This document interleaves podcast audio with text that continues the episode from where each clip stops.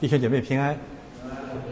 我们今天继续啊《启示录》的课程，在大淫妇的时代讲大淫妇，或者说在大淫妇兴亡的时代讲大淫妇。这是一份荣耀啊，这是天命，这是上好的福分。讲启示录。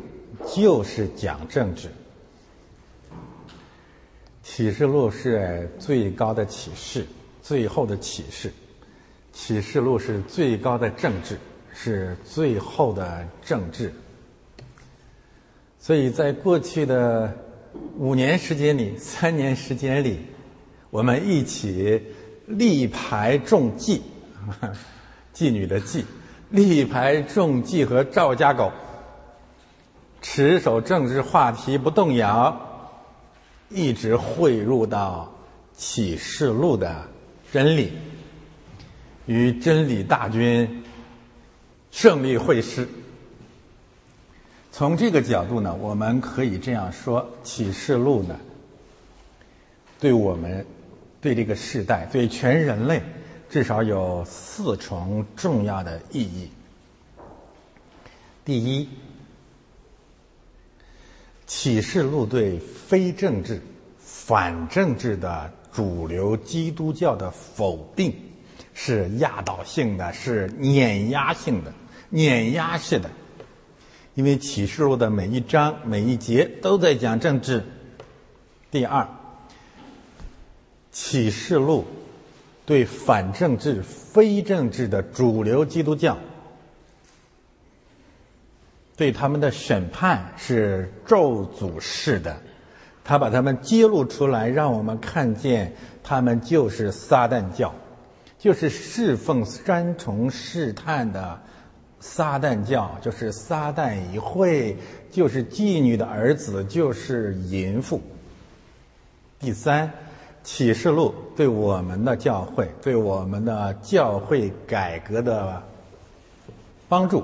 是奠基性的，它是我们宗教改革真正的惊奇。第四，启示录对整个人类、对这个世代的祝福和更新是创世性的，就是他要把那些因为恐惧而做奴，或者为了侍奉三重试探，甘愿做除反对政治的旧人。更新为治理这地、为基督做见证的新人，所以我们可以说，启示录才是真正的声音、闪电、雷轰和地震，而且最大最大的地震就在启示录十七到十八章。我们现在来进入启示录第十七章，翻到十七章的相关经文。启示录十七章、十八章是一个单元，显而易见。但是呢，可以分别对应两大主题。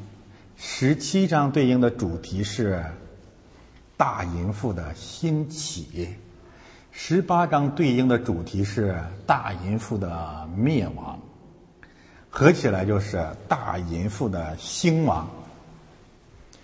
大淫妇为什么崛起呢？当然背后是神的手段，但是从世界上来看，是因为人民和众王，或者是天下万民万国的支持。大淫妇为什么灭亡呢？那也是神的手段，但是从世界上看，那就是天下万民和万国的气绝。我们分两个主日讲完这两章，虽然经文很长，但我们没有办法切割啊，所以一个主日讲完一章经文，这就要求弟兄姊妹去读讲章。我这里面呢详细的释经只能一带而过，我们重点讲一些神学要点。我们先来看这十八节经文的基本的结构，一到二节对应十五到。十八节，那么一到二节实际上是上帝借着天使宣告要刑罚大淫妇。然后呢，十五节到十八节让我们看见怎么刑罚他。我们完全想不到，上帝刑罚他的办法就是那些曾经拥戴他的万国万民万方万人和世界众王就恨他，吃他的肉。这 这真是神的手段。换言之，第一部分告诉我们要审判淫妇大淫妇，最后告诉我们怎么审判。然后呢，第三节到第六节，我们看到大淫妇的第一重罪恶：淫乱天下，杀害圣徒。那就是说，他把全世界都败坏了，对不对？败坏世界啊，外邦人他都败坏了，然后又逼迫教会，这是他的第一重罪恶。与之呼应的九到十四节。我们看到的是他的罪恶是什么呢？或者说，这个罪恶不能仅仅归给大淫妇，世界的众王、万国和万民自愿把权柄、国度、权柄、荣耀都交给他，分享了他的罪恶。与此同时呢，他罪恶的另外一个方面是攻打基督。对，上面是攻打杀害圣徒，下面是攻打基督。所以我们可以说呢，三到六节与九到十四节前后呼应，让我们看见大淫妇的四重罪恶：败坏天下、逼迫教会、攻打基督与万国万民行淫，或者说天下万民在大淫妇的罪中有份。中间第七到第八节，让我们知道这东西或者它背后的权势是谁呢？是魔鬼从无底坑上来的。实际上，让我们看见神最终要审判撒旦，对吧？所以这个结构很简单、很清楚。呃，不仅如此啊，这十八节经文啊，一直被人忽略的一个最最重要的线索。那就是贯穿这十八节经文，贯穿大淫妇的这个所有的这些事实，它的兴呃崛起史一个基本的事实是什么呢？看见十八节经文九次看见，这是什么意思呢？这个看见为什么如此的重要呢？谁能想明白呢？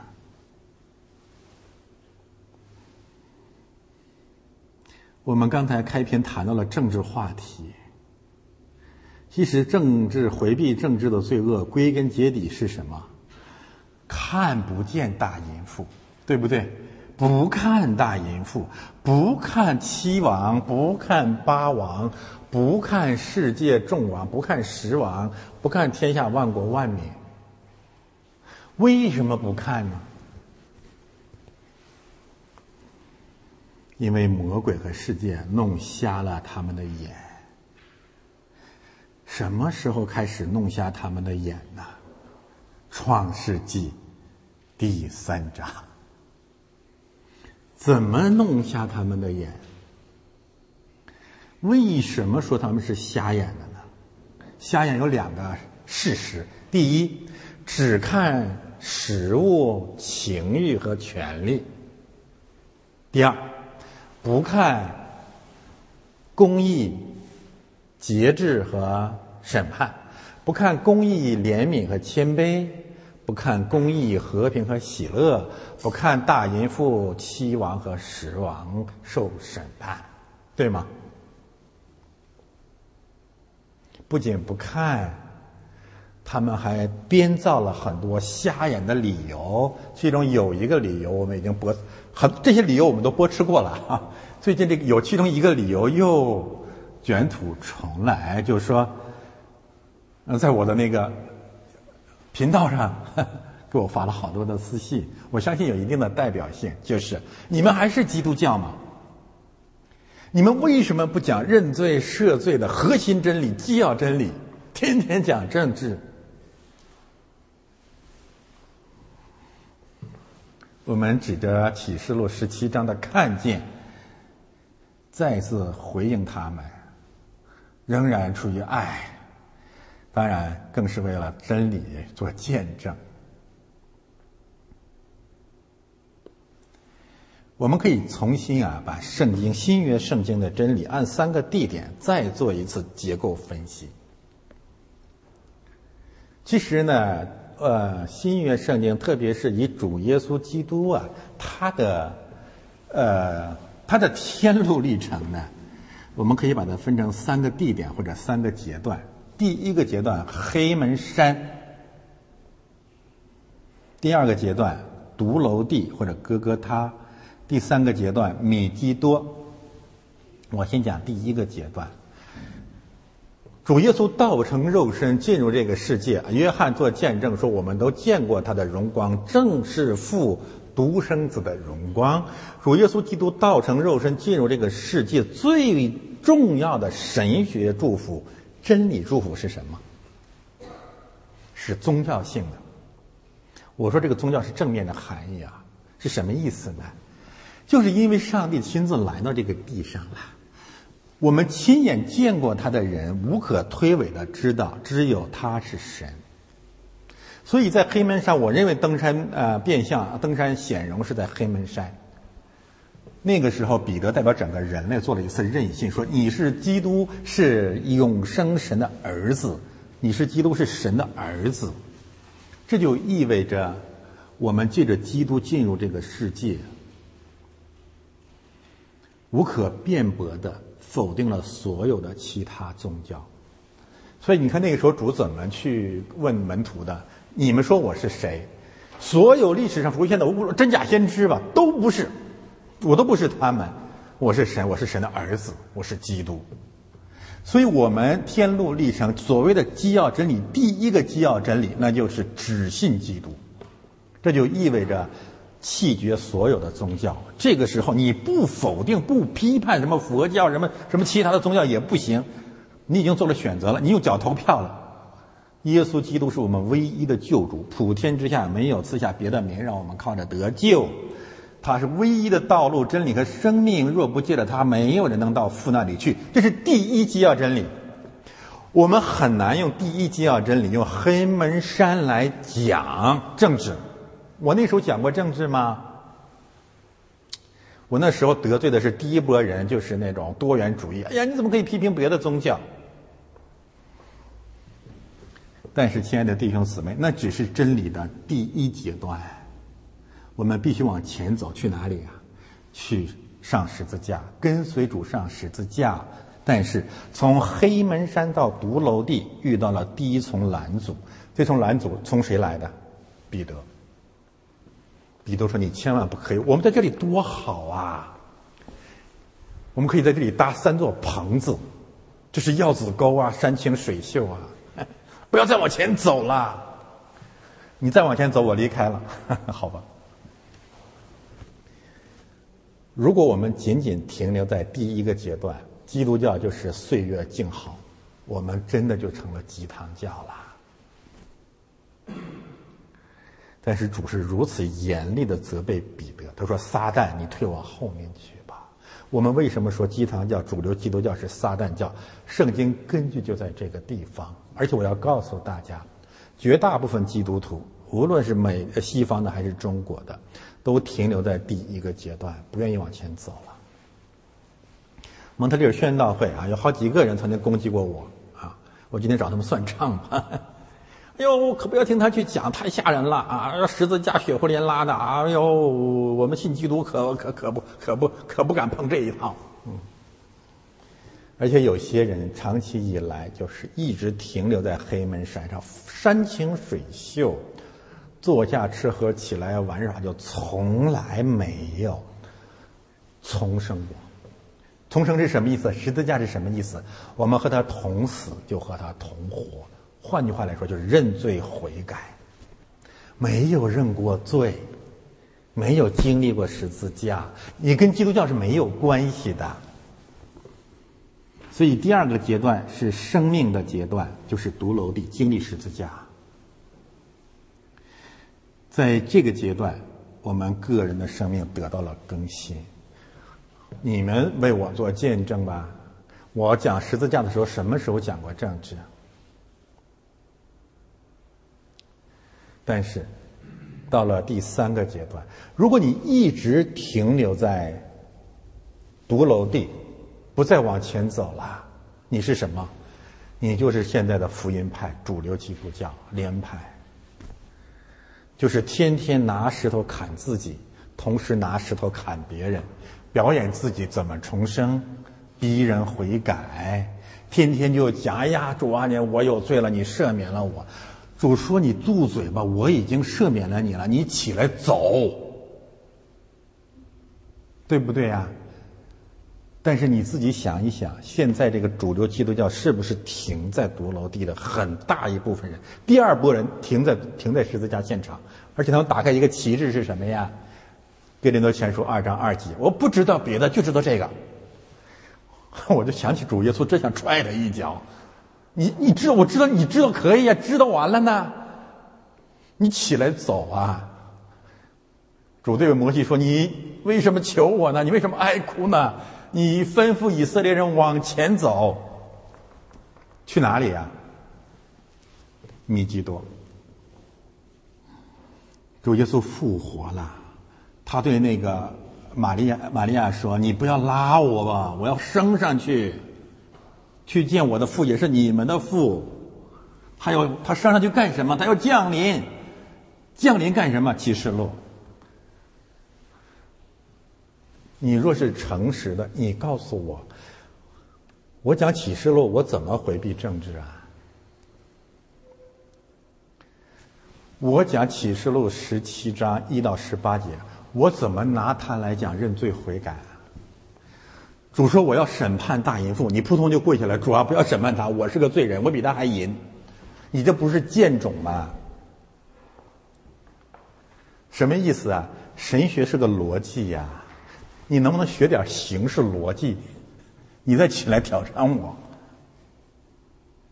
换言之，怎么叫释经呢？释经就是这经文该讲什么，你就讲什么，这才叫释经嘛。”这里面到该讲政治的时候，我还要给你讲独楼地，我还要回，我已经到了米基多了，你非得把我带到黑门山上去，你是为什么呢？你是淫妇吗？大家听明白了吗？所以啊，第一个反驳的理由，那就是真正的已经结晶，否则你还真是肆意结晶了。第二，我们要戳穿他们的把戏。他们是撒旦之子，他们在撒谎。他们什么时候真的讲过认罪赦罪呢？讲过吗？我可以说啊，要谈到认罪赦罪这个真理的宣告，我们讲的比任何人都多。他们讲过吗？没有。他们讲的认罪赦罪是认别人的罪，他们去赦别人的罪。王明道讲尼特生的罪，奠定了华人教会恶俗的根基。那十八位教痞，什么台湾教痞，什么文化流氓，什么时候他们讲过自己的罪啊？所以说他们是撒旦之子，岂不正对吗？因为他们的父起初就是撒谎的。不要跟我们演。有人动不动就就哎呀认罪赦罪，你去认跟我有什么关系？不要在我面前演。真正的认罪和赦罪才是主说的。你关起门来暗中祷告你的父。第三点，我们换一个角度来讲，其实我们所谓的讲政治，恰恰是同时在讲认罪和赦罪。什么罪？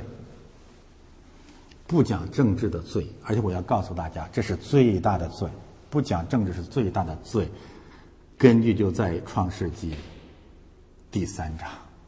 你只看食物、权力和情欲，你不看公义、怜悯和谦卑，你只看别人的罪，看不见大淫妇对天下的淫乱。你甘愿做厨，不愿做人，这种罪恶，实际上才是真正的大罪。用新约圣经的定义，就是瞎眼的罪。所以，主耶稣来医治神迹，最最重要的医治神迹，我认为就是医治瞎眼的。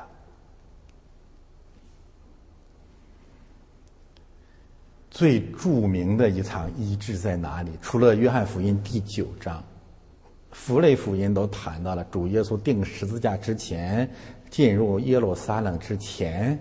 在哪里？在耶利哥。耶利哥是约书亚带领以色列人首先攻克的世界第一城市，对吗？但是在主耶稣上十字架之前，在耶利哥医治了几个瞎子，两个瞎子，一个瞎子叫巴提买，不矛盾啊！我我我不去回头讲他了，但是就在这场医治当中，瞎子们。特别是马太福音二十章的瞎子们，呼喊出了真正认罪赦罪的真理，什么？主啊，怜悯我！主啊，开恩可怜我这个罪人。后来这一句话我们怎么怎么应用的？这就是圣理性教会垂帘经的经文基础。希腊文的音译就是“ c a r a l i s a 主啊，怜悯我。那么其实应该翻译成是“主啊，怜悯我”啊，就是还有个 “me”，这个 l i s 上面没有，没有就是我。为这样的一个缘故呢，所以我们今天的视频的开篇回去我会把它重新合成一下。我们的开篇是什么？就是垂帘经。垂帘经的原因是，这里有九个看见，九个看见的意思是，借着启示录的真理，让那些看不见正直的瞎眼的真正的最大的罪人认罪悔改，并求神赦免他们的罪，开他们的眼，并求神首先借着真理让我们看见。现在我们来讲这十八节经文。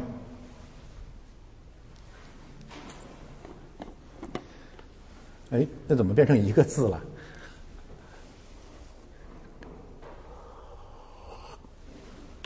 没关系，可能是我我我保存的时候我搞错了。呃，我把它分成三个部分啊。首先呢，我们还是把嗯第一句话把它总结为神说，借着天使说。我们看到主再一次降临的时候，还是借着神说重建天地、审判世界、审判淫妇。审判谁呢？中间重水上的大淫妇所要受的刑罚，指给你看。但是我说了，这个主流基督教鸡汤教授，你给我看，我就离开了；你敢说，我就走了。第十五节还告诉我，那个、那个、那个圣灵啊，天使啊，还还告诉约翰说，我现在要把大淫妇坐在那个红色兽上的大淫妇的奥秘告诉你。那真的就应了这个，呃，新约的一些经文。我讲真理，告诉你们，就成了你们的仇敌嘛？你不可以告诉我们大淫妇，这是什么道理呢？为什么我一告诉你大淫妇，一讲政治，你就要走呢？你是有一个答案，啊，你或者是傻，或者是是就是说。受传统的影响太深了，或者你真的就是大淫妇的一部分。实际上，第二节给了答案。第二节怎么说的呢？第二节说：“地上的君王与他行淫，住在地上的人喝醉了他淫乱的酒。”你看这句话是什么意思啊？一个方面，所有的君王都和他行淫；另外一个方面，地上所有的人都和他行淫。那么答案是什么？没有一人，连一个都没有。对吧？你世上地上的人，除了君王就是百姓了。总统和人民，主席和人民，都是奸夫淫妇。那么，为什么我一把大淫妇，我们奉命把大淫妇指给他们看，他们就拆毁教会了呢？因为他们正在用一个文雅的词吧，他们正在搞破鞋，正在跟这话有点不太好听啊，但是这有圣有有圣经根据啊。圣经怎么说啊？圣经说：“你把你的鞋脱下来，因为你所站的地方是圣的。”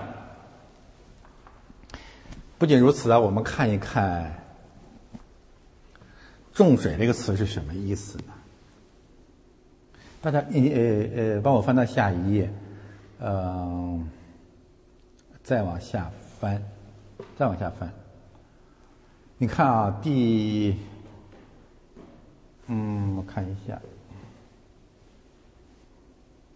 嗯，那有个圣灵这个概念在哪里呢？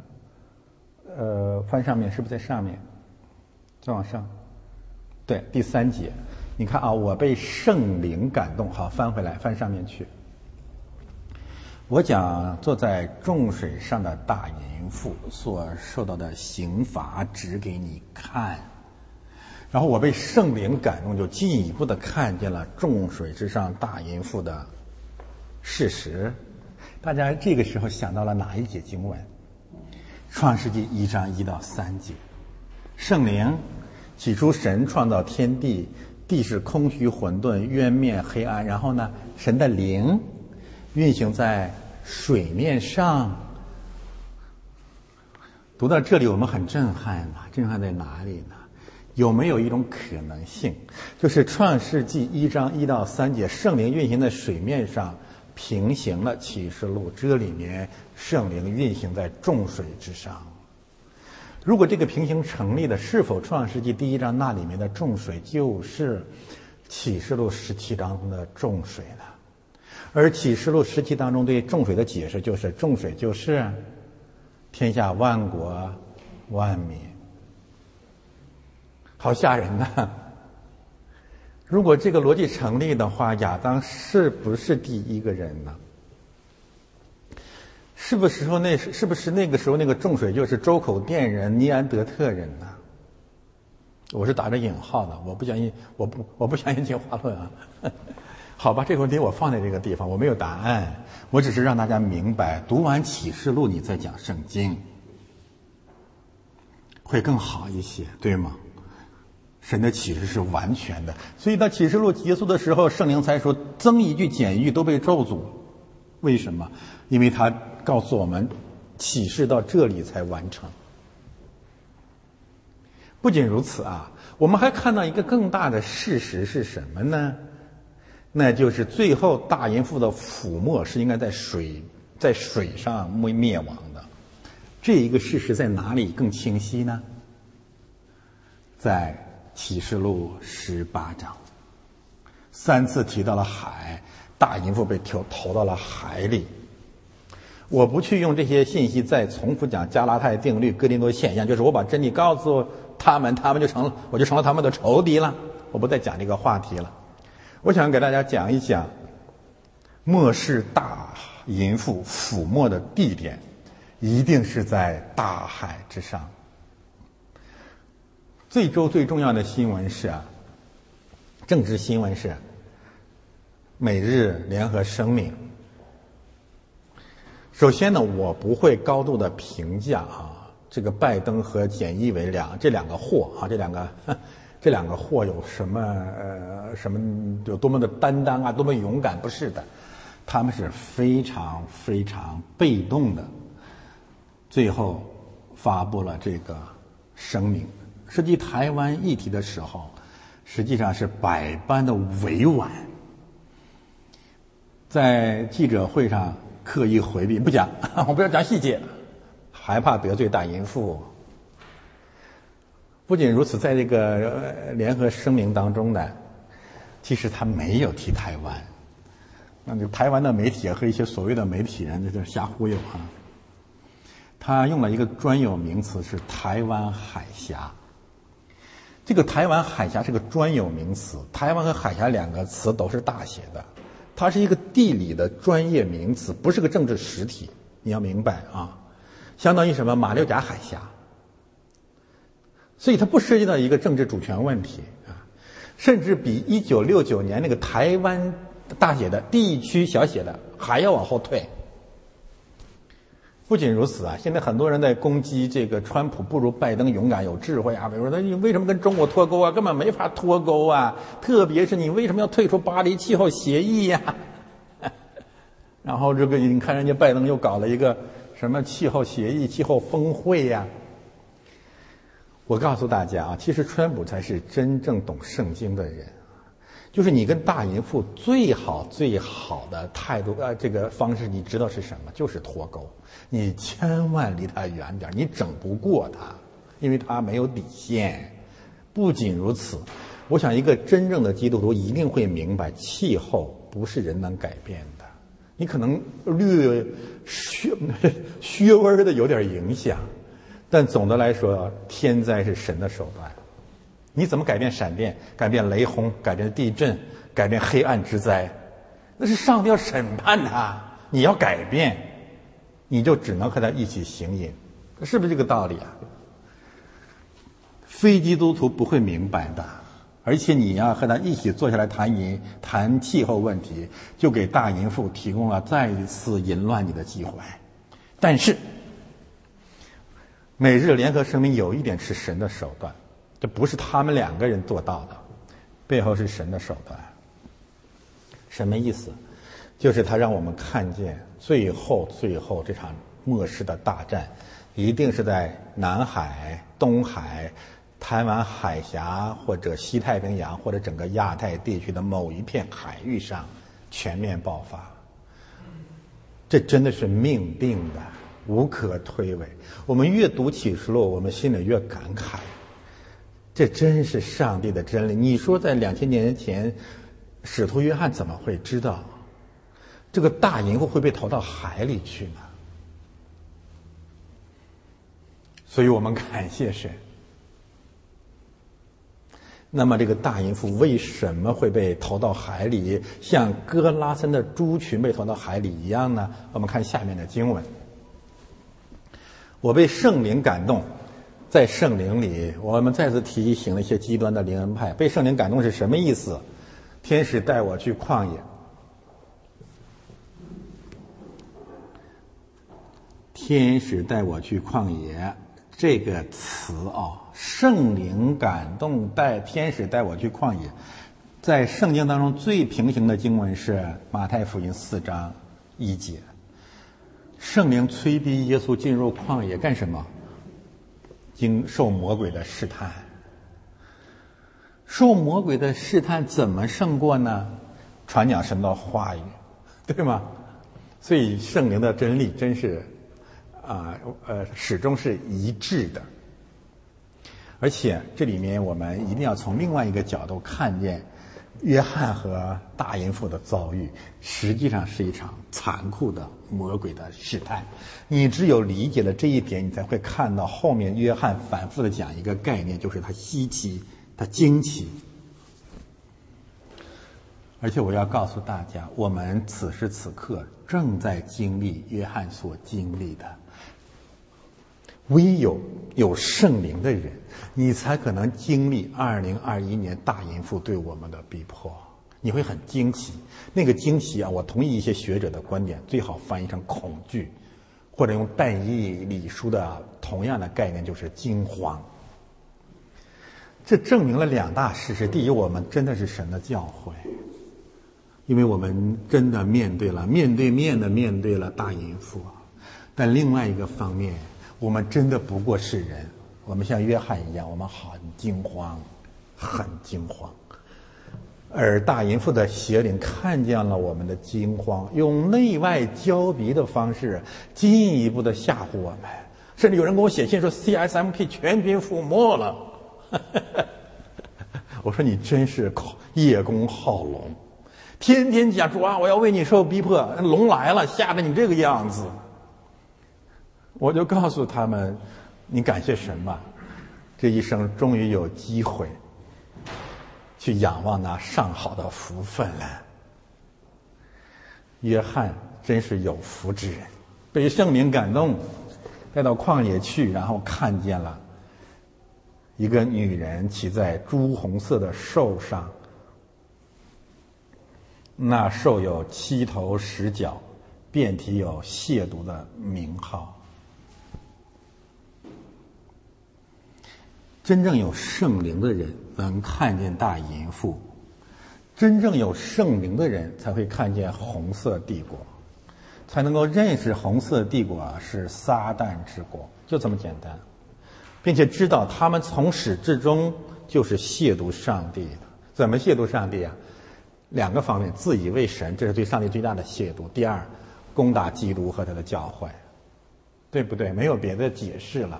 我再说一遍，你不是谈圣灵吗？灵恩运动不是谈圣灵吗？从启示录这节经文的角度看，有圣灵的人就是认识哪个国家、哪个帝国是敌基督之国的人。不然不要不要跟我讲圣灵了。七头十脚下面都有解释，亵渎我们谈过了，红色和兽，等一下我展开来讲。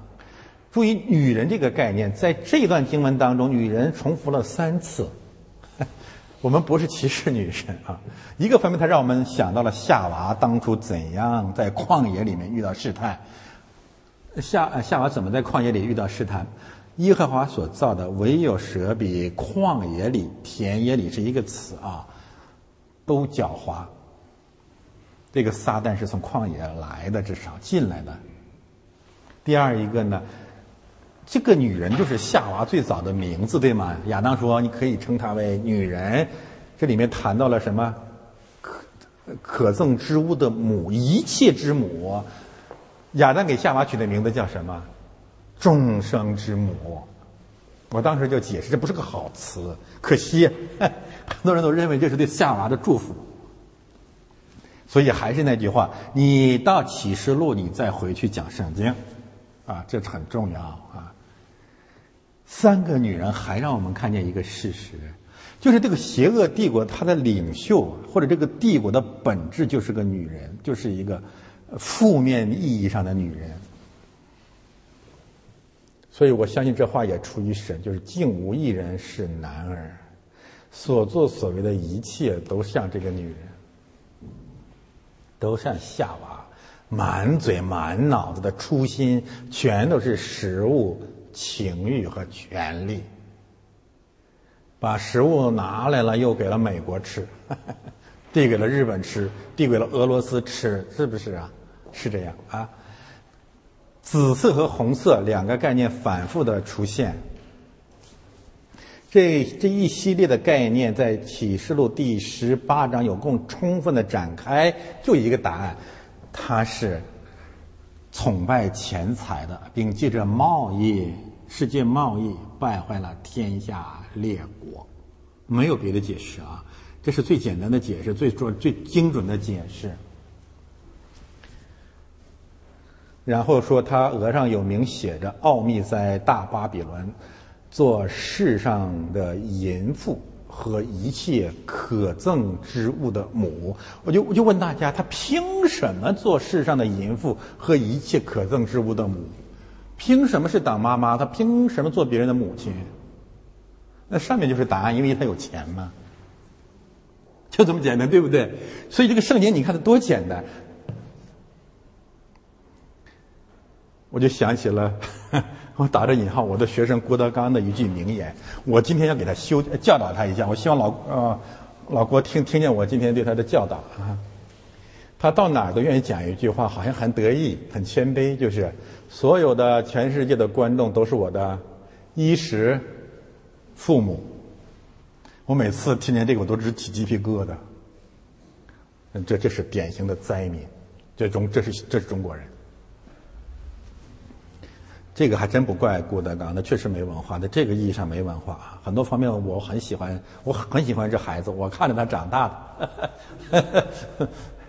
这话你知道从哪里出来的？从元朝啊，至少可以追溯到元朝，出自于《窦娥冤》。实际上，在蒙元时代，汉族人民在蒙元的残暴的统治之下，真的是过着牛马不如的生活，实实在在是畜生不如。在那个时候，尝一口吃的真的是衣食父母。但是他骨子里面也体现了灾民的文化传承，他真的就是一个无神论的世界里面的人，他的灵魂就是这样子的，就是有吃就是爹，给有奶就是娘。大淫妇为什么做世呃世上的淫妇和一切可憎之物的母？原因就在这个地方。以食为天，到了元朝，进一步的发展以食为母。他的妈是大淫妇。圣经有两处平行的经文啊，《约翰福音》八章四十四节，主耶稣让我们认识了他的爹，他爹，他爹呀，他爹是谁呢？他爹是魔鬼，起初就是杀人，起初就是说谎的。到了启示录十七章五节，又认识了他妈，他妈就是大淫妇，因为他妈有钱。我就突然想到。这个汉语还真是很生动啊！汉语现在汉语当中呢，有一个很文雅的成语啊，四字成成语，叫“去他妈的”。这句话实际上是这样解释的啊，就是你要再讲政治，我们就要去，我们就要离去。去到他妈那里去，所以就简称去，好吧？所以我就在想啊，我们再遇到这些人，我们就应该谦卑的啊，喜乐的，把这四字成语送给他们，不要咒诅，只要祝福啊。记住了，就是，再有人说你要讲政治，我就要离开了，我们就说四字 四字成语，嗯，好吧，慢好慢慢走啊，慢走，慢慢走啊。我又看见那女人喝醉了圣徒的血和为耶稣做见证之人的血，三重红色，第三重让我们知道。为什么红？花儿为什么红？红小兵、红卫兵、红色江山、红色政权、红二代、红歌、红太阳，因为烈士的鲜血，因为圣徒的鲜血，染红了他们。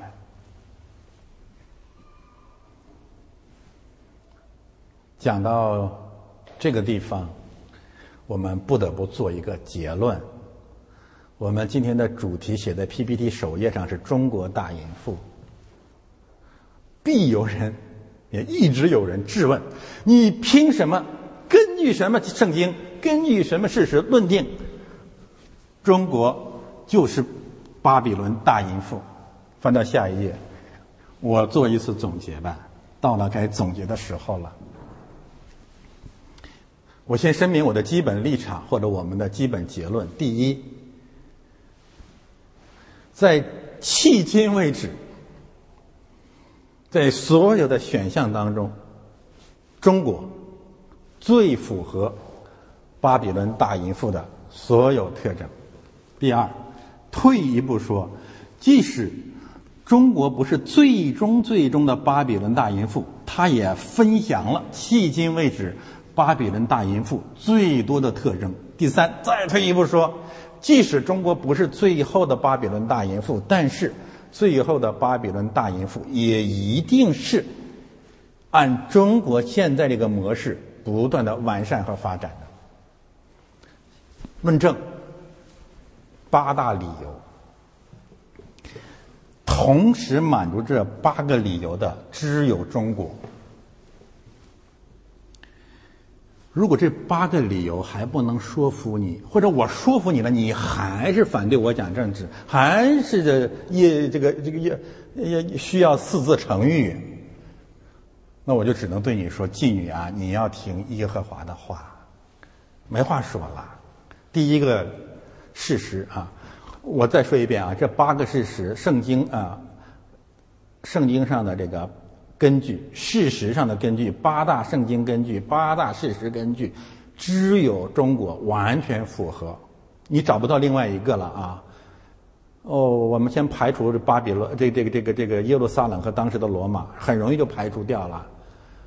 为什么？因为这个经文不断的告诉我们，那个兽是将过去有，将来有，现在没有。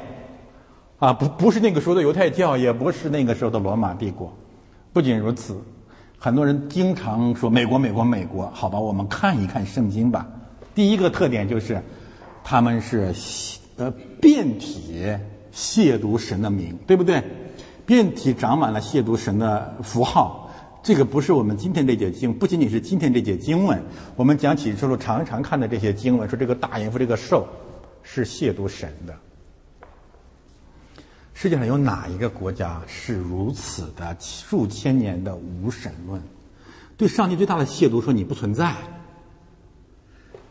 这这这这这多大的亵渎！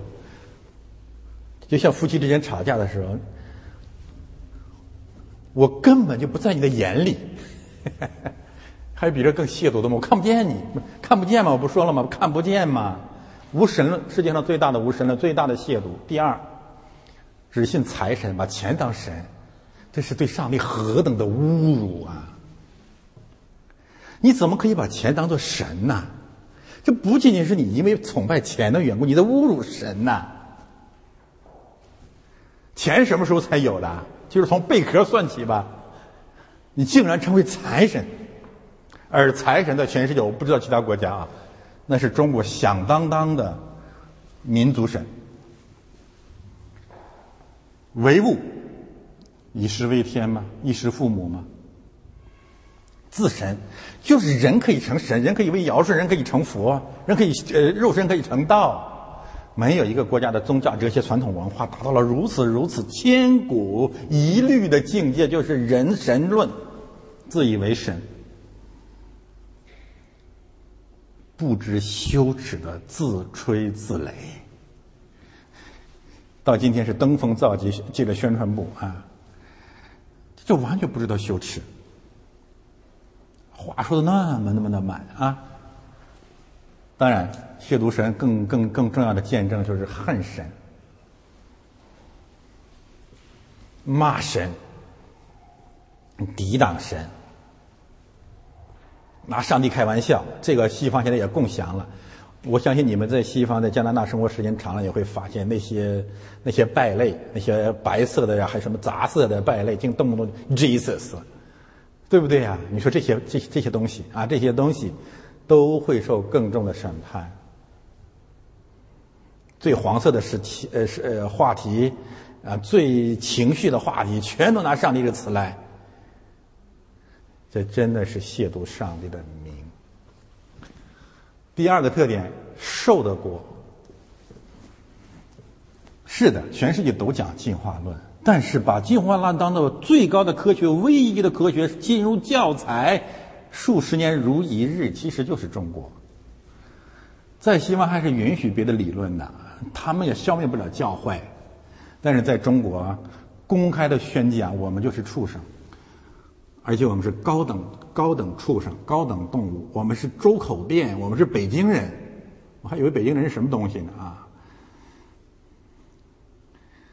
还可以上溯到三星堆里面看的那些乌七八糟的畜类、动物、女娲夫妻、人面动物身，不管是蛇还是龙吧，anyway，但是一个国家标榜自己就是畜生。那你怎么办呢？受的果还谁比他更合适呢？你你到哪里去找一个基督教的国家说你是受的果？他们爱受，爱狗，爱动物可以，但没有说我是畜生的。当然，达尔文以后形势略有改变，但总体上不是受的果。第三，大红龙，人家就是龙的传人，你你有什么办法呢？你又来了，哎呀，巧合呀！没有没有巧合，哪有那么巧的事儿？我去台湾啊，我我跟他以前跟大家分享过，那就是中华龙蛇馆。秦始皇被称为祖龙，这个我不再展开说了。六六六，你说他怎么就这么巧呢？这个数字在中国就是千千百年来就是吉祥数字，现在网络上也是。你上哪说理去？那巧合。然后就是红色，大红龙，朱红色的衣服，朱红色的兽，红色政权，红色将来，红色帝国。我们现在到这个地步，就真的跟他们说了，你别再说巧合了，行不行啊？怎么都巧到你们家去了呢？你可以用那个鸭子测试的定律，对吗？你看起来像鸭子，走路像鸭子。叫起来像鸭子，那你就是个鸭子吗？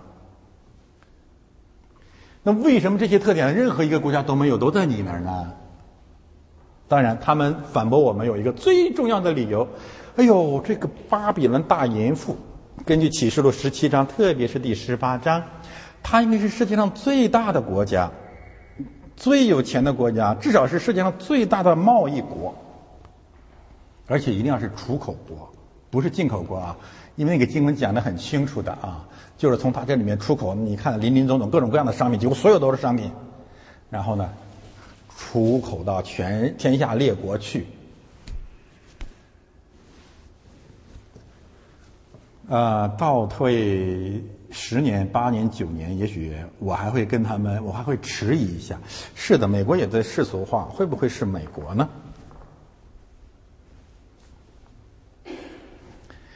那边有两组数字啊，铁证如山。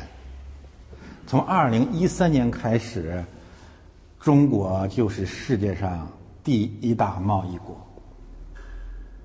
无独有偶啊，就在那一年，千古圣君就成了中国的假皇帝，对吗？二零一三年，二零一二年十一月选成了中共总书记。二零一二年十一月，二零一三年中国成为世界第一大贸易国。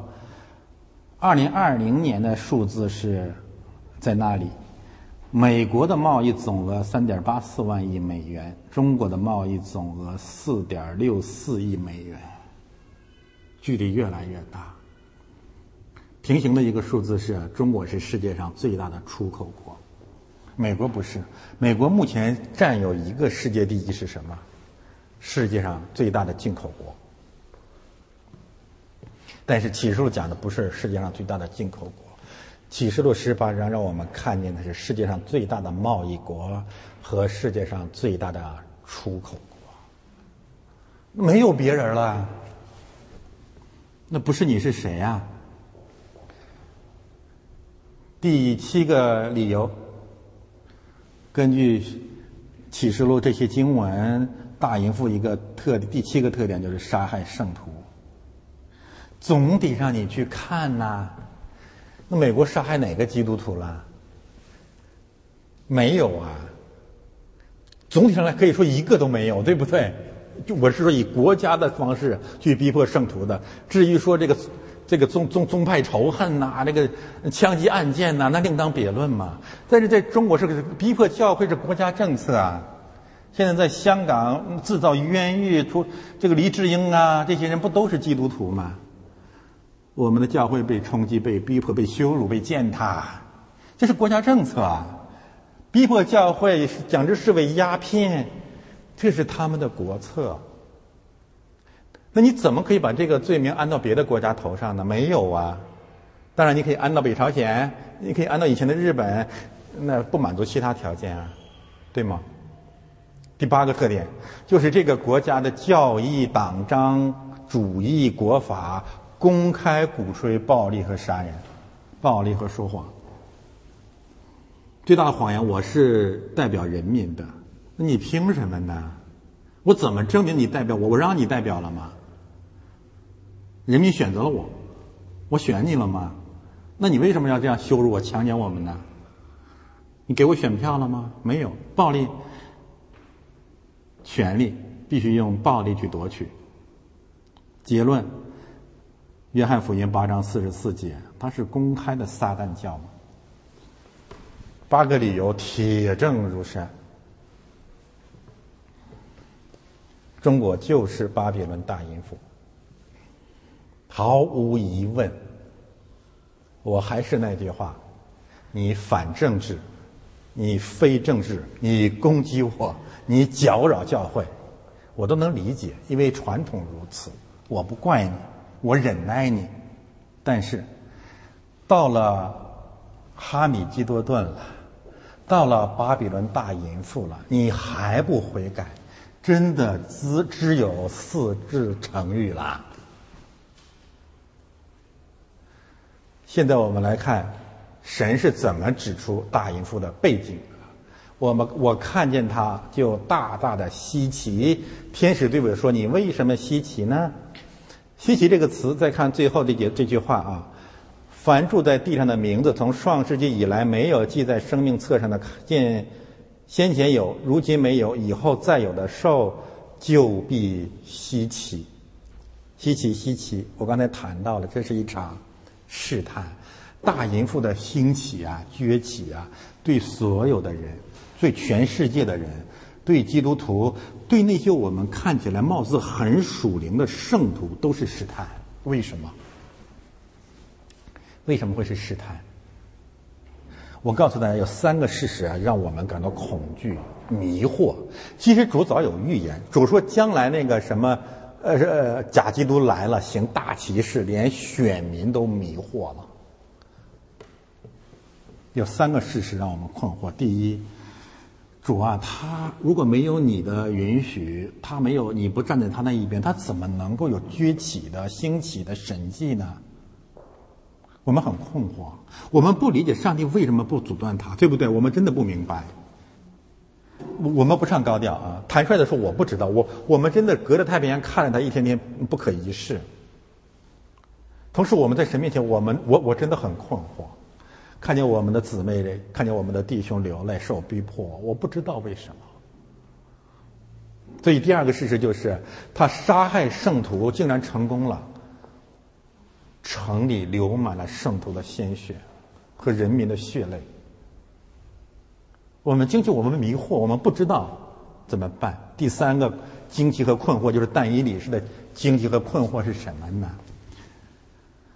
神竟然吩咐我们去传讲这样的事实，两个事实：第一，中国就是大淫妇，你讲不讲？第二，这个大淫妇最终要被消灭，你讲不讲？你敢不敢讲？所以摩西说我不去嘛，摩西说我不去，我不站在法老那里去。但以理，你回去读但以理书第四章第七节。但以理说：“我害怕，我惊慌，我看见了这些帝国的兴起和灭亡。但是主，你为什么要差遣我去讲这个呢？我我我只讲黑门山好不好？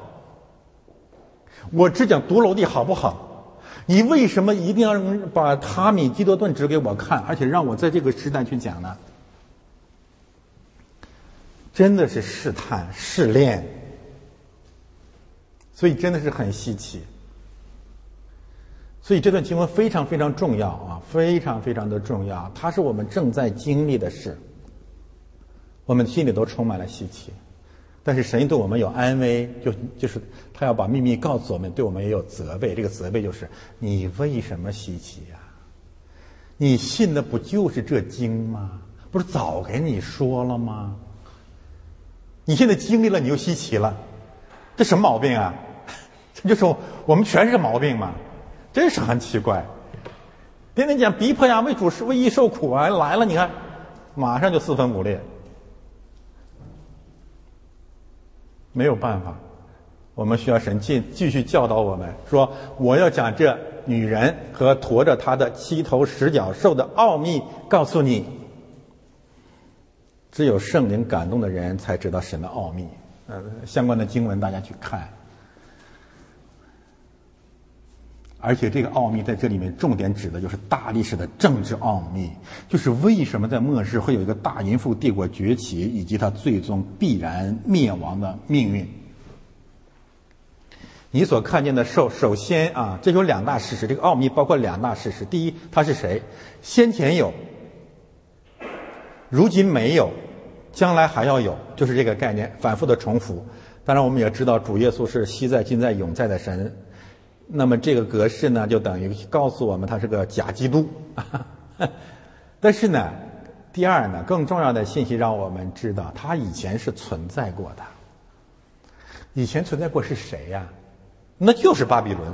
我理解那就是巴比伦帝国喽，这没什么可解释的，对不对？关于巴比伦帝国，你自己去查看就好了啊。呃，巴比伦帝国最重要的你要去看以赛亚书十三到十四章，两章论述巴比伦帝国的兴亡；耶利米书两章论述巴比伦的兴亡。大家知道吗？在旧约圣经当中，论述巴比伦这个概念最多最多的书卷就是耶利米书。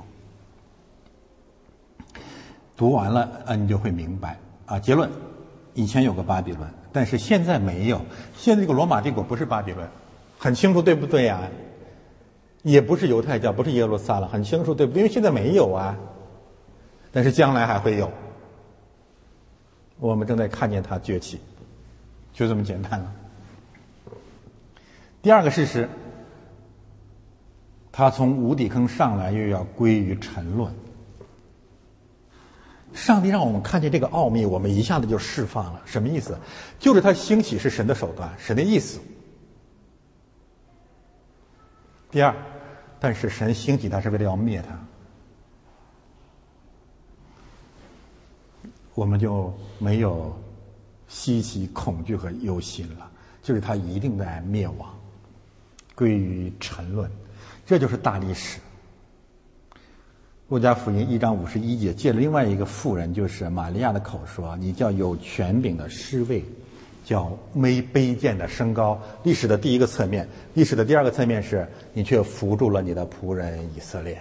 我告诉大家，所有的所谓历史是他的故事，两个故事。第一，有权柄的失位，卑贱的升高；第二，扶助仆人以色列。再换句话说，刑罚巴比伦，祝福教会。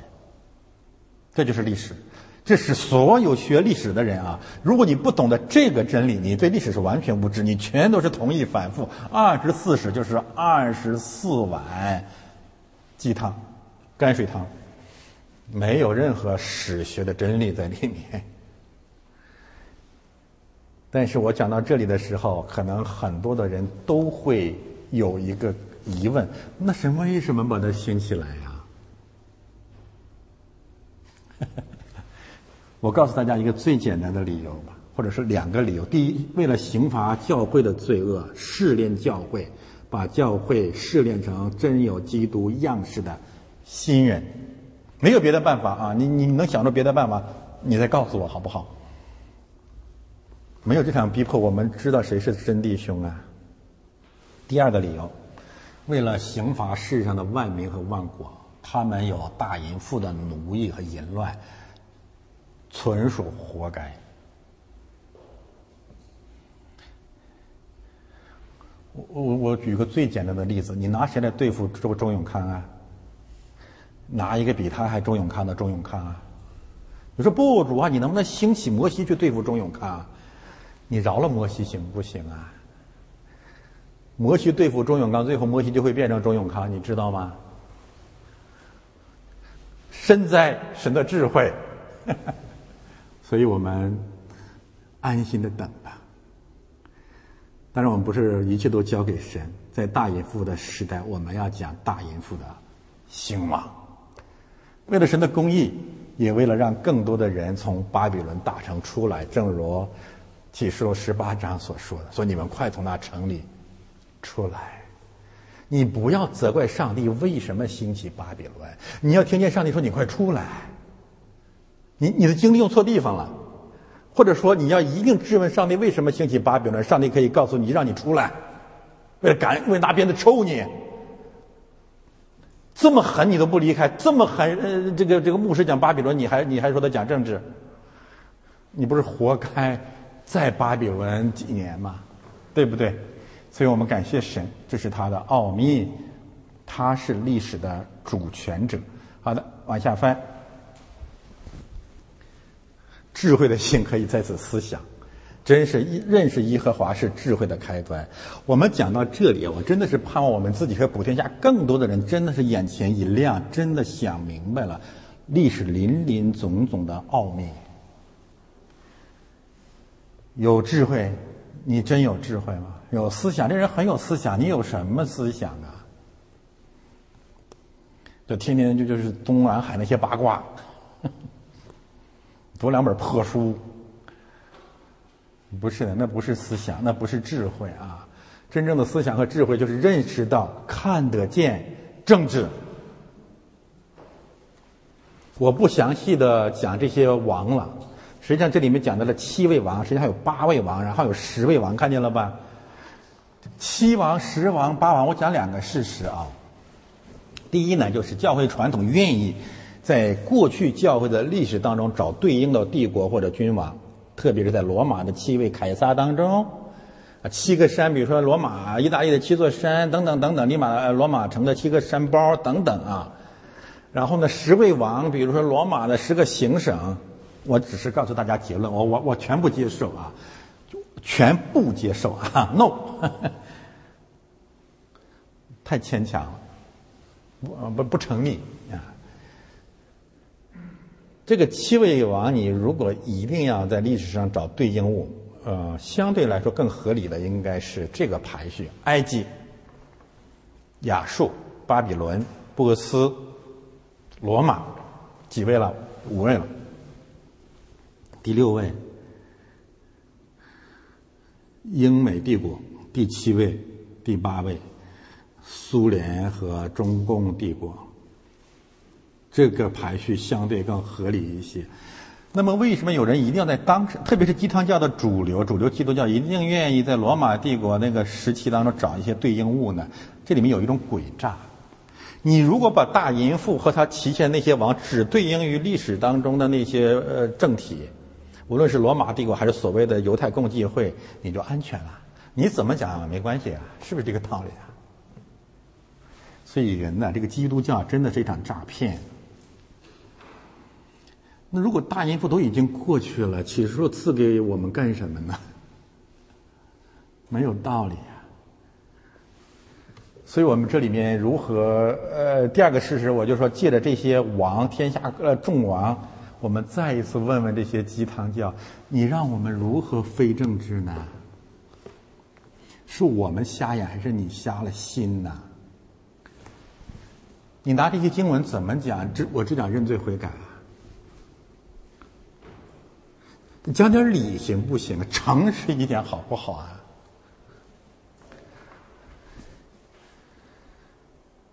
他们之所以这样，我告诉大家，只有一个目的，就是怕为主受十字架的逼迫。加拉太书六章十二节，他们这样做，无非是要借着你们的肉体得荣耀。免得为基督受十字架的逼迫。全部的所谓的基要真理的中心放在肉身成道上，修炼呐，修行啊，更新呐。然后在他们的整个的基督教世界里面，整个这个世界都不见了，没有啊，一个王都不见了。大家细想一想，我们这样讲是，有有人说我们，啊，我们这样讲离经叛道。我们正在大带领大家回到真正道上去，然后你想想，这有多可怕的一个颠覆呢？整个基督教的世界，所有的君王都被他们屏蔽了。那个创造宇宙万物的上帝，他在哪里呢？他就住在极偏、极偏、极偏远的山洞里面。哄几个巫婆神汉装神弄鬼。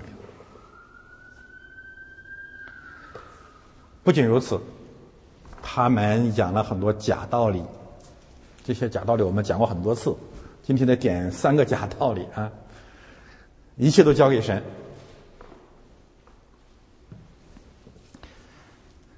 你的国不属于这世界，该杀的要归该杀。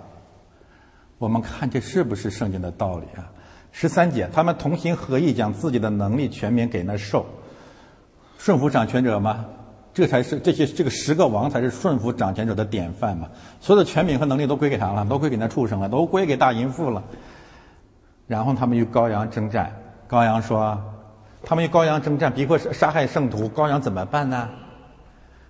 按照鸡汤教的逻辑，羔羊说：“一切都交给神。”羔羊说：“不搭理，因为我的果不在这世界。”羔羊说：“该杀的归该杀吧，人家起来是对的。”这不就是主流基督教要的答案吗？但是，no，圣经不是这样的，羔羊必胜过他们。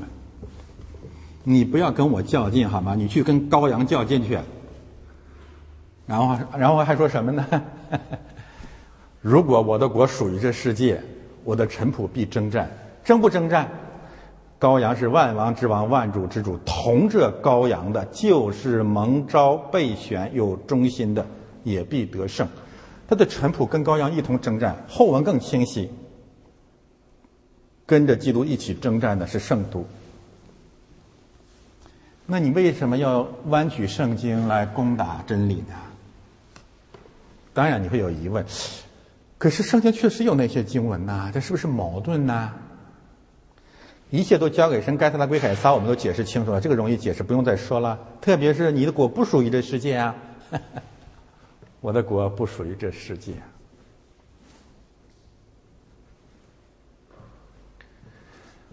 第一，我这是我这我这是在重复了啊。第一，那句话的原文是我的果不出于这世界，我们也可以这样来翻译：我的果不是从这个世界开始的。我的果如果 from now on，或者是。啊，out of，出于这个世界，我的臣仆就一定会征战，或者说，主耶稣是说，我的国如果从这个世界开始的，我的臣仆就一定征战，但我的国不是从这个世界开始的。不，我觉得这么解释比较合理，不然的话和这里完全矛盾。第二，主耶稣说没有说我们放弃一切征战的，没有。主耶稣紧接着《约翰福音》十八章紧接着一句话就是说：“你说我是王，我就是王，我特为此来到世间，特为给真理做见证。凡属真理的人就听我的话。”什么意思？我的国不属于这世界，也意味着我们不用世界的方法与世界征战，我们用真理的方法与世界征战。你们如果是诚实的话，我说他们啊，那四字成语给他给的那些人啊。你自己检索一下，我什么时候让你上街去革命了？我只是让你去讲大淫妇，去传圣经所传的道理，这就是我们的武器，就是圣灵的宝剑，就是神的道。这不从始至终都是很清晰的吗？没有不让你，没有让你用用用彼得说的那挥刀去征战呐，我让你去拿起圣灵的宝剑啊。我们从不放弃圣灵的宝剑，因为我们务要传道，而这个道当中必要包括七王、八王、十王、众王、大淫妇、兽。这不清楚吗？你听不懂吗？还是故意装傻呢？还是你真是瞎了心啊？还真的是淫妇啊？第三。主耶稣基督两次来，不会因为这国不属于我的国不属于这世界，就放弃了进入这个世界。而这些鸡汤教的逻辑正是如此，他们的逻辑是：既然主说这个国不属我的国不属于这世界，所以我们不要关心世界上的事。你这就是魔鬼的道理。如果我们的主不关心世界上的事，他就第一次不会造成肉身进入世界；如果我们的国不关心世界上的事，他就不会第二次来审判世界；如果我们的国不关心这个，我们的主不关心这个世界，根本就没有这些经文。那这些王玩去呗，跟我有什么关系？他们打去呗。我再问啊，你你这你这个四字成语的主人们，你们真是瞎了心了。正换言之，正因为我的国不属于这世界，所以我们要祈祷，愿神的国降临在这个世界上。正因为这个世界不属于神的国，但它本来原来是属于神的国，所以神要把败坏世界的那个败坏者消灭，把世界夺夺回归给基督，变成新天新地。所以，鸡汤教那个弯曲那句话所得出的结论是撒旦的道理。他真正的目的是什么？是要把基督赶出这个世界，是让基督教，特别是他们自己安安心心的妥协。实际上啊，我们从开始就知道他们是谁。淫妇啊，赵家的狗，没有别的，就是这些东西。当然，还有一些真是愚昧的人，就受传统影响，这个慢慢更新。这一块啊，第三块，我说了，我忍耐，我我们呃接互相接纳。我们在山东有一位优秀的传道人啊，不提他名字，确实不错，小伙子啊。他曾经跟我讲过一段话，我觉得挺有道理的。就说这些人啊，但话话有点糙啊。就是这些人为什么后来不能听你讲道？就是他们吃屎吃的太习惯了，没办法吃饭，所以跟了五年三年，最后说我还是回去吃屎吧。嗯，隔壁有鸡汤。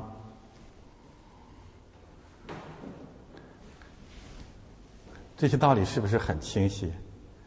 我们我我呃，如果你你你你不明你不能接受我的全部的结论，我我反过来给你举个例子，你就想一想，他们是不是真的反政治？如果我站在这个地方三年五年啊，我所讲的政治的案例都是美国和加拿大的，你扪心自问，他们会不会走？不会，绝对不会。他们为什么走？因为我批评了中国，是不是这个道理啊？他们不仅不会走，还会符合。哎呀，太好了，讲的。呃，给我签个名吧，我这么年轻就认识你了。嗯。还有人攻击我，你不可以讲时事新闻，要讲圣经。但是，普天下的这个传道人几乎都讲一种时事，他们也乐意听。什么时事啊？就是裤裆时事。哎呀，我在这里呀，无论是什么女牧师也好啊，什么什么名牧也好啊，还插科打诨的讲一讲别人裤裆的事儿，隔壁老王的事儿，哎呦，听得这个津津有味儿。那你那不是时事吗？不是当下发生的事儿吗？那从形式逻辑上，你来告诉我。我讲中南海的实事儿，和讲你们家裤裆里那个实事儿相比，哪个不是实事儿啊？那你为什么专门反对我这个呢？你的心不正。换句话说，你在撒谎啊！什么反对政治啊？什么反对我讲时事新闻啊？一一言以蔽之，你就是一条赵家的好狗。给你取个名字叫阿黄，送你四个字：那个那个那个那个。什么才是神的拣选的人？蒙召备选有忠心的三个特点。蒙召，神有呼召的，但是神讲主讲过一句话：蒙召的多，选上的少。蒙召，然后还有第二步，所以才有备选。但是备选的人能坚持到底的，有四誓死忠心的有几位呢？就是怜悯我们。启示录开篇说：“得胜的，我必赐他荣耀的冠冕。”看到下面吗？天使又对我说：“你所看见那淫妇坐的重水，就是多民、多人、多国、多方。”这里面有一个动词特别有趣，就坐着的重水。他为什么要坐在重水之上呢？这屁股真够大的呀！第一个，我告诉你，他是在模仿神，因为洪水泛滥之时，耶和华坐着呃坐着为王啊，他也坐着。你还记得那个希律王吗？坐在那里面，大大搞着大讲一番，神就罚他，让他死了。第二一个呢，就是他坐着也告诉我们，这众水呃呃多民多人多国多方啊，甘愿被他坐，稳定压倒了一切嘛。中国有一句谎言叫“水能载舟，亦能覆舟”，这是两重谎言。第一呢，就是他把他们比作方舟了；第二个把人民比作那个这个就愿意就可有能力呃颠覆他们的那个水了。两重谎言：第一，他们不是舟，他们是淫妇；第二，人民甘愿被他们坐着，对吗？我们还以这个教会里面反对讲政治那些货为例来讲吧。你说这些货为什么我我们觉得他们真的很可气呢？很可怜呢？他们比啊大淫妇那个那个十八位十八位王啊，还恨我们。任何时候，大家注意啊，任何时候，只要教会啊，基督教里面有任何一个牧师、一个神的义仆、一个讲道台起来讲大淫妇、十王、七王、众王，首先起来攻打、搅扰教会的，就是这些基督徒。我就在想啊，这也可能真的是有灵界的背景，就是说，大淫妇是绝对不允许你的圣经、你的神学课程讲到启示录十七和十八章的。在这十七和十八章之前，已经设立了重重的防线，埋伏了各种赵家鹰犬，系你娈童，一件一件事的折腾你。他们最终的目的是把我们的讲道台。把 CSMP 消灭在启示录十七章之前。感谢神，排山倒海，力排众议，玉树临风。好，对不起啊，快吹自己了。你们，我们啊，我们到了启示录十七、十八章，借着圣灵的声音，看见了众水之上那位淫妇。我们不仅看见他，我们看见了他的结局。这祸要完了！你所看见那十角与兽必恨着淫妇，使他冷落赤身，又要吃他的肉，用火将他烧尽。我们不仅看见那淫妇，我们看见政治，我们我们还要看见那十角兽，看见政治，看见还要看见什么？看见还要看见喜斯木喜斯坡上的神迹，那就是。淫妇和众王打起来了，海峡要爆发战争了，美日联合声明了，要开气候峰会了，多好！我们有幸生活在这最好的时代。那么怎么打起来呢？突然间，原因就一个字：恨。你你会很奇怪呀，哎，怎么开始的时候都是爱呀，同心合意呀，把什么都都给他，权柄荣耀全都是他的呀，现在怎么恨了呢？我跟你说两大原因，第一就是人性，还是用郭德纲的话来说呀，小伙伴们玩着玩着就不好好玩了，远香近臭了，蜜月期过了。但是第二个原因，我告诉你，最重要的原因是第二个原因。这就是权力主义者愚蠢的地方，就是你想控制淫乱、奴役、统治的人越多，恨你的人越多。为什么？因为人都是神造的，没有人愿意被你管理。谁愿意被你统治啊？谁愿意甘心做畜做厨呢？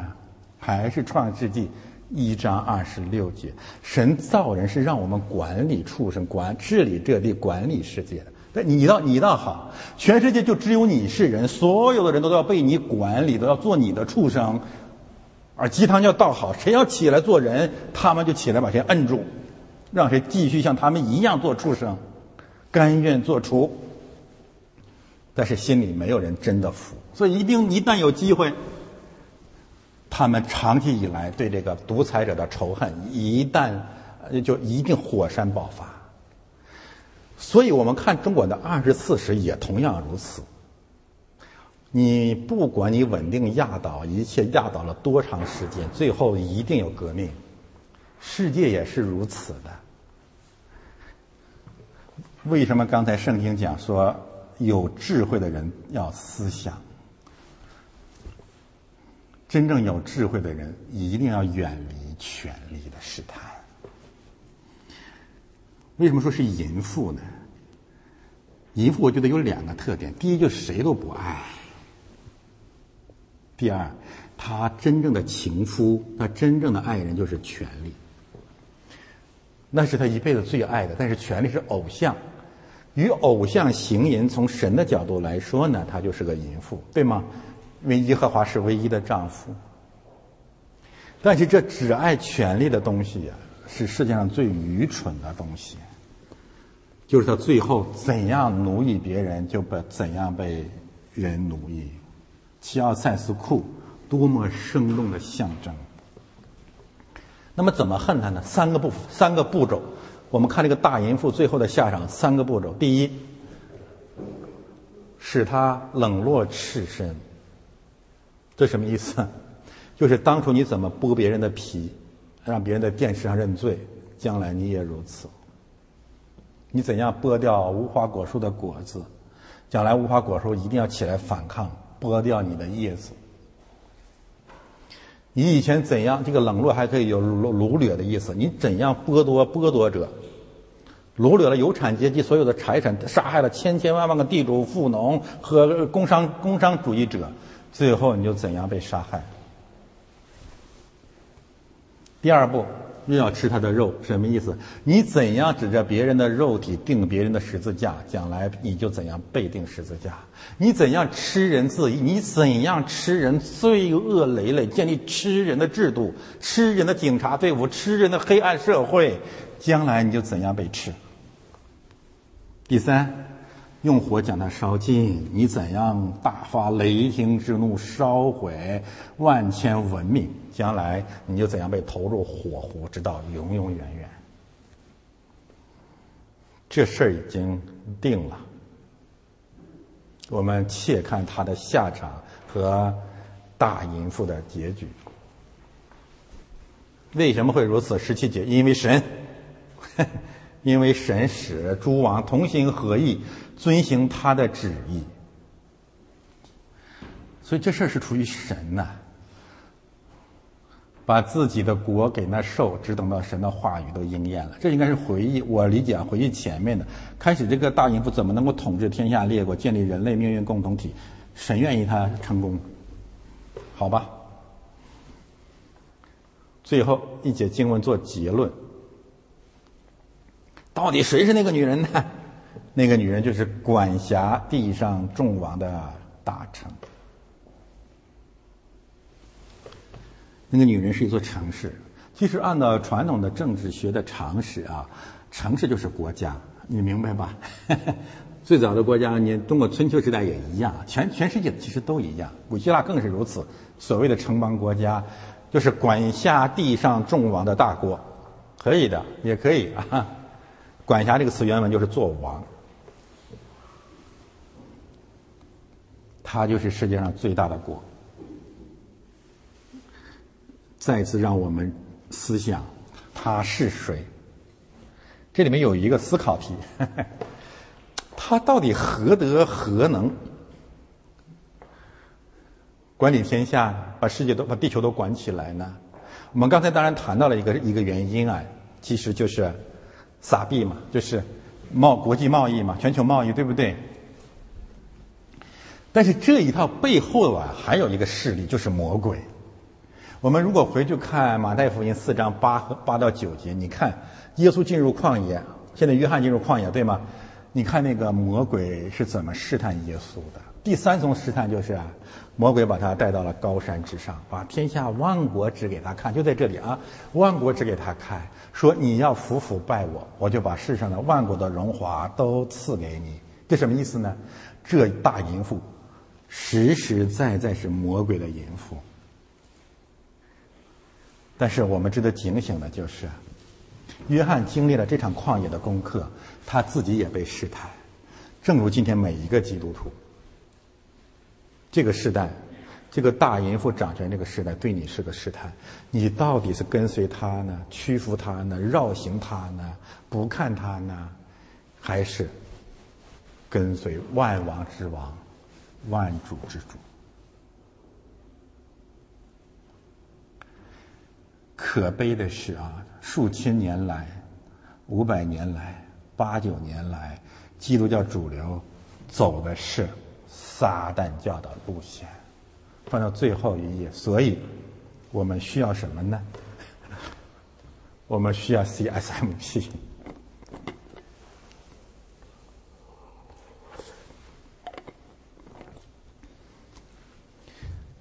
这个非政治、反政治的基督教，比赵家人更赵家人的攻打讲道台讲政治的这些基督教，他们到底是谁呢？其实用圣经上的一个概念来形容他们是最准确的，他们就是希罗底和他的女儿。马可福音第六章。我们知道，施洗约翰因为责备希律王和他的情妇，遭恨。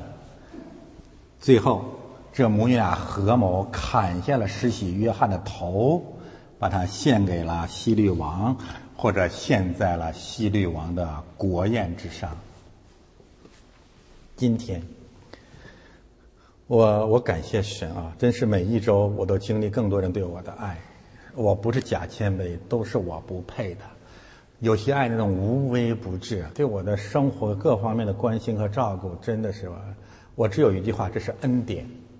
但是与此同时，每一天都积累，都都经历了同样的恨。他们现在还没有砍下我的头颅，是因为他们的斧子还不够长。他们为什么恨约翰？因为约翰讲政治。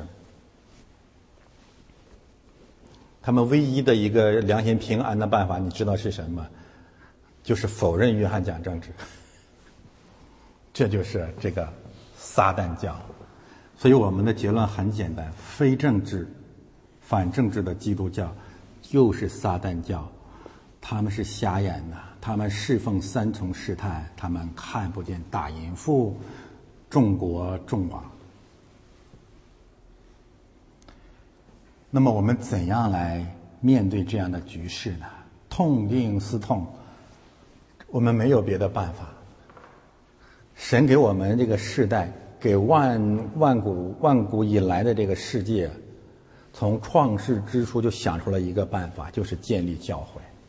唯有教会能胜过阴间的门。哥罗西书第一章，以弗所书第一章，就是唯有就是借着教会胜过一切掌权的、指证的、黑暗的。罗马呃加拉太呃马太福音十六章，只有教会胜过阴间的门。问题在于，那么怎样建立教会呀？怎么建立教会？现在有两个办法哦，或者说有三个办法。第一个办法是灵恩派的办法，或者基本上是灵恩派的办法。上天感动我了，我起来做牧师。我们可以讲之称，讲之称之为妄妄自行格的犬类。第二个办法就是传统路德宗或者主流福音派的办法，极其极其严苛的教牧培训课程。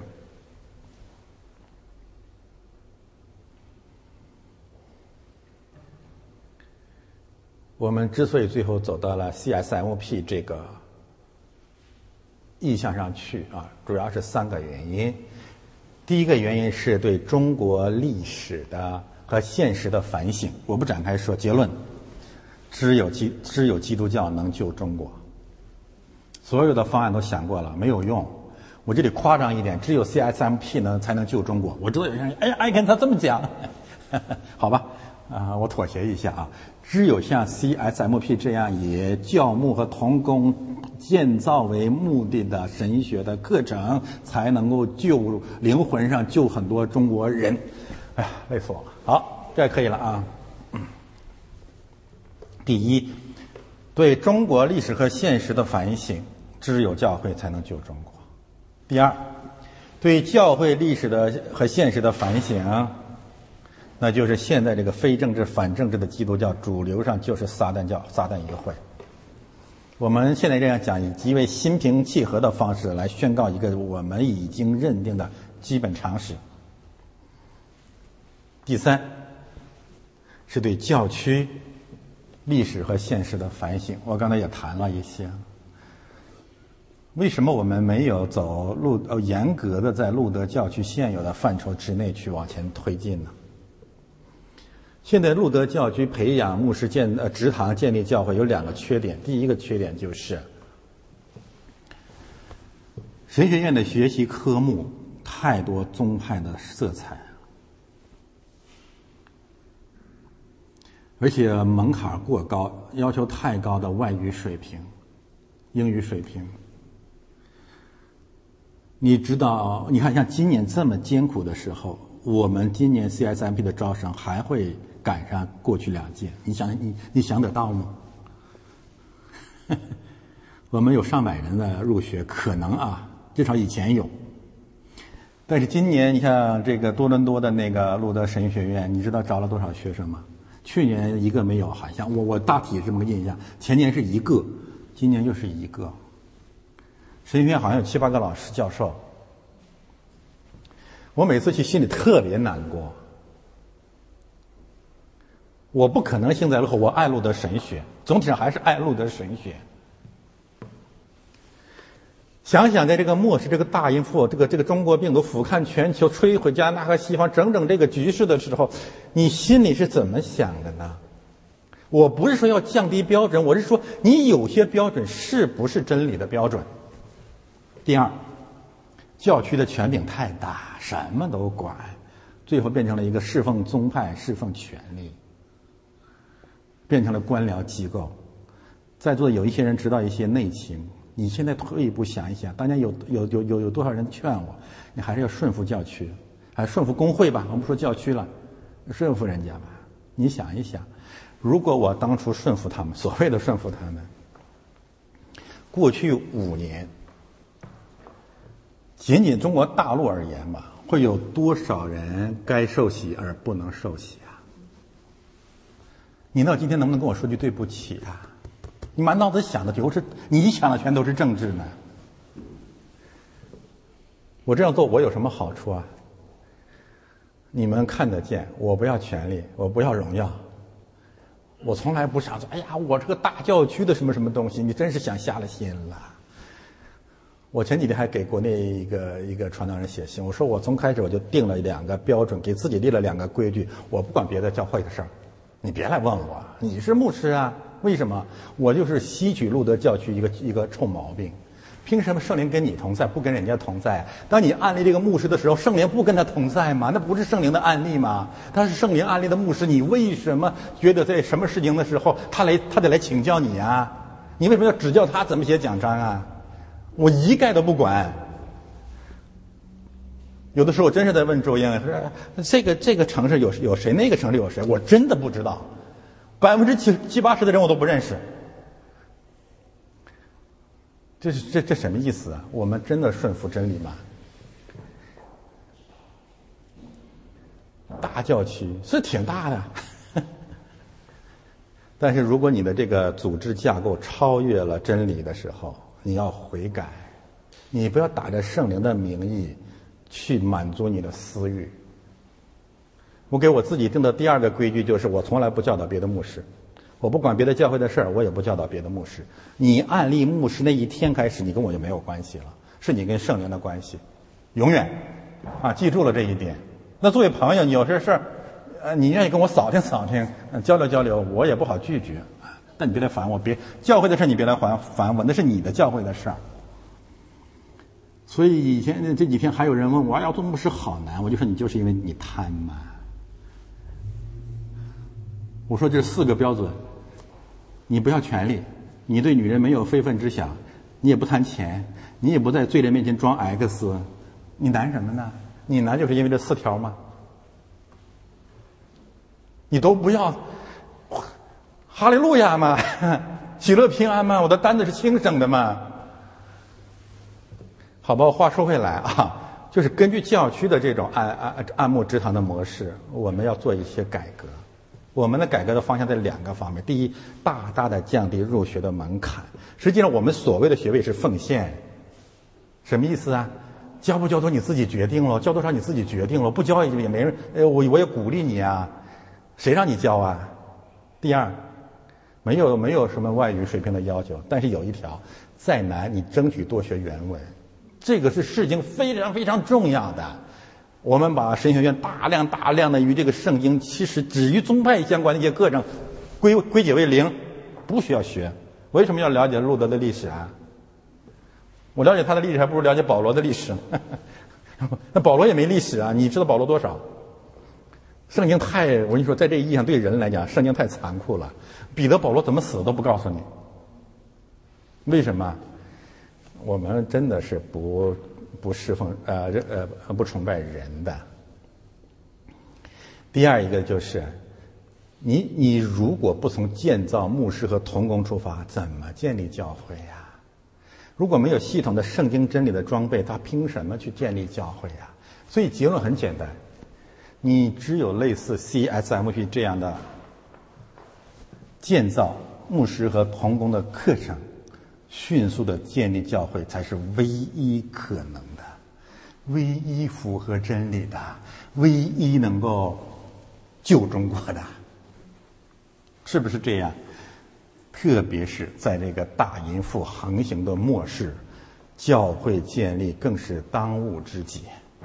所以，求神赐给我们施洗约翰的灵，在这个时代做耶稣基督复临的先锋，为他预备道路，让大山小山都消平，在旷野里呼喊，也同时我们这样祷告，那就是他必兴旺，我愿衰微。我们起来祷告，天父，我们感谢赞美你，谢谢你借着启示录的课程，再一次的抬举了我们。